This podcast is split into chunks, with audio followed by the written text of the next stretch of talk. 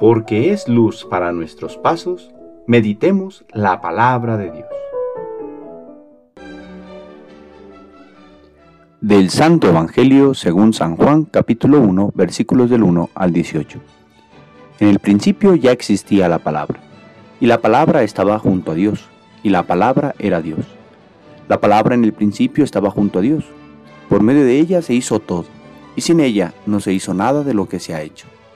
En la palabra había vida, y la vida era la luz de los hombres. La luz brilla en la tiniebla, y la tiniebla no la recibió. La palabra era la luz verdadera, que alumbra a todo hombre. Al mundo vino y en el mundo estaba. El mundo se hizo por medio de ella, y el mundo no la conoció. Vino a su casa, y los suyos no la recibieron. Pero a cuantos la recibieron, les da poder para ser hijos de Dios si creen en su nombre.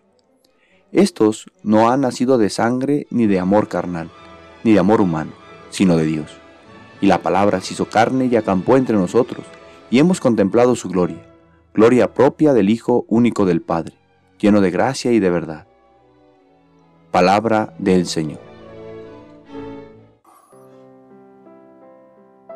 25 de diciembre, Natividad de nuestro Señor Jesucristo. Hemos cruzado la noche, el sol con su luz hermosa yace sobre nosotros. Hemos compartido en esta noche junto con la Virgen María y San José la alegría de recibir al Redentor. En muchas casas se ha colocado al niño Dios en un pesebre, se le ha adorado y se ha compartido con los más cercanos la alegría de su nacimiento, con luces, dulces y regalos. Pero, ¿y ahora qué sigue? Ahora se nos invita a vivir según esta luz y esta dignidad que nos da Cristo Jesús. Cuando San León Magno dijo la siguiente frase, me lo imagino queriendo correr a las plazas en medio de todos y gritar, Reconoce, oh cristiano, tu dignidad. Y es que en Cristo todos hemos sido elevados a la gran dignidad de hijos de Dios. Qué glorioso intercambio. Dios se hace hombre y el hombre se hace Dios. Este es el mayor regalo que nos ha traído Jesucristo, abrirnos la puerta para gozar de Dios. Somos hijos en el Hijo único.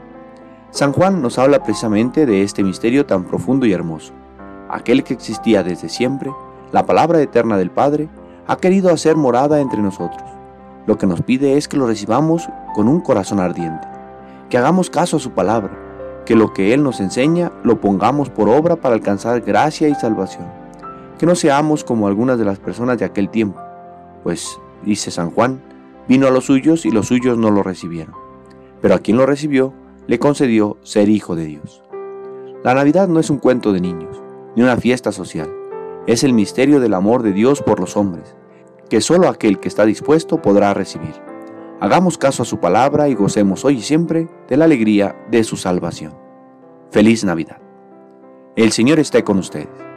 La bendición de Dios Todopoderoso, Padre, Hijo y Espíritu Santo, descienda sobre ustedes y les acompañe siempre. Que tengan feliz día.